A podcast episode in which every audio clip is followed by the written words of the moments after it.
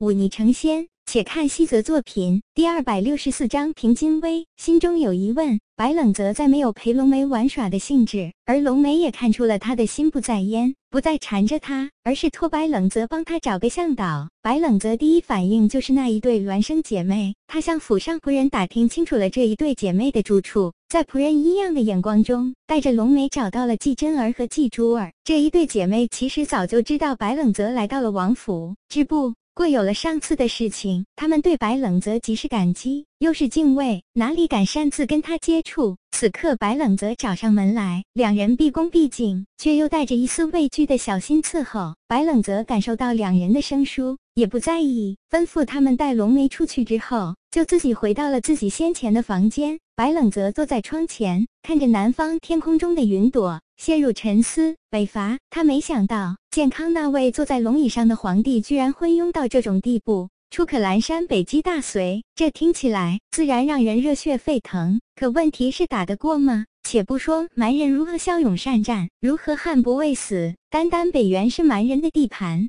这一点就让这一战几乎没有什么悬念。只是这些南岛皇帝不知道，若真是如此，这大梁也撑不到今天。不对，白冷泽眼前一亮。这位皇帝能在封赏陆平金做平金王，统治北地的情况下，卧薪尝胆大治南方，十年时间，一改南军的萎靡不振，使南地附属尤胜以前。如此睿智的君王，怎么会看不穿这么浅显之事？那么，白冷泽眉头紧皱起来，轻叹一口气。那么就是这位皇帝要对平津之地下手了，借这次北伐的机会，让平津王与大隋蛮人厮杀，一来消磨平津王的力量，二来震慑蛮人，让其短时间内不敢南下，一举两得。这皇帝当真好算计，只是这么做却也有着莫大的风险。一来若平津王真的带兵战胜了蛮人，不用杀尽，哪怕只是将蛮人赶出北原，赶到那极北的冰原，这便是前无古人的大功。到时候，平津王携大胜之势，悍然南下逼宫，那他这皇位也就做到头了。二，若蛮人凶悍无畏，将平津王的军队击溃之后，悍然南下，那么千里平津之地便是一片坦途，再无人能逼退蛮人。到时候，蛮人直击北原城，便要重新上演二十年前那一幕。难道那皇帝就这般自信，觉得自己一手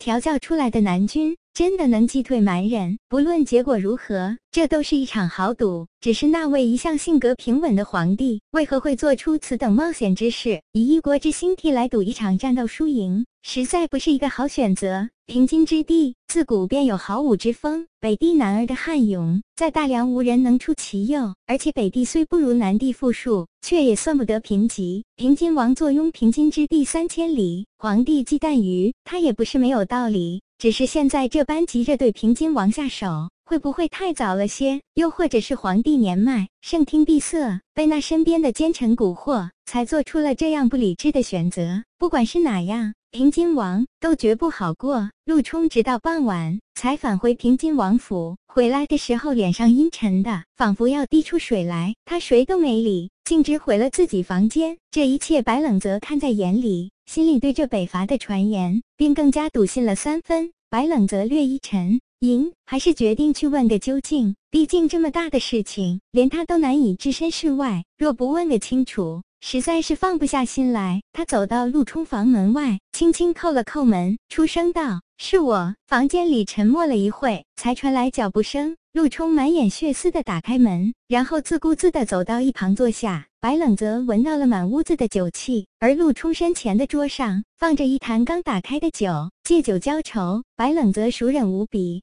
的从一旁拿过一个大碗，先给陆冲倒上，然后给自己倒了一碗，端起来跟陆冲碰了一下。陆冲略一沉默，苦涩道：“算是吧，能让你愁成这样的事可不多。”白冷泽喝了一口，抬眼道：“最近传言的北伐之事，你也知道？”陆冲微微惊讶，但随即释然：“你的消息灵通，我是见识过的。只不过这次的事情，恐怕不像你知道的那般简单。说说看。”陆冲喝完手中酒，吐出一口气，说道：“北伐的事，健康皇宫里的那位已经拍板了，这一仗非打不可。尽管已经猜到，但白冷泽还是叹息道：有些草率了。确实，陆冲点点头。半月前，兵部里承先提出了这北伐的想法，当时兵部、吏部几位大臣齐声附和，但皇帝并未同意，反倒将他们斥责了一番。而之后，每日朝堂之上都会有十几位大臣都请令北伐，尽、管请战的大臣越来越多，但皇帝却一直不肯松口。直到前天，这件事虽然蹊跷。但若皇帝稳得住，那挑事之人便不过是跳梁小丑，不足为惧。但前天早朝时，皇帝却主动提出了北伐之事。陆冲叹息一声，说道：“他应允了，有些蹊跷。”白冷则皱眉道：“不是蹊跷，是荒唐。”陆冲焦躁道：“健康的那些大臣大多短视，看不准这北地的形势。但好在那位皇帝是看得通透的。大隋这几年来发展壮大许多。”早已不是二十年前那一战输掉之后被我们驱赶出数千里、如入无人之境的大隋了。这几年来，大隋各个部族之间矛盾减小许多，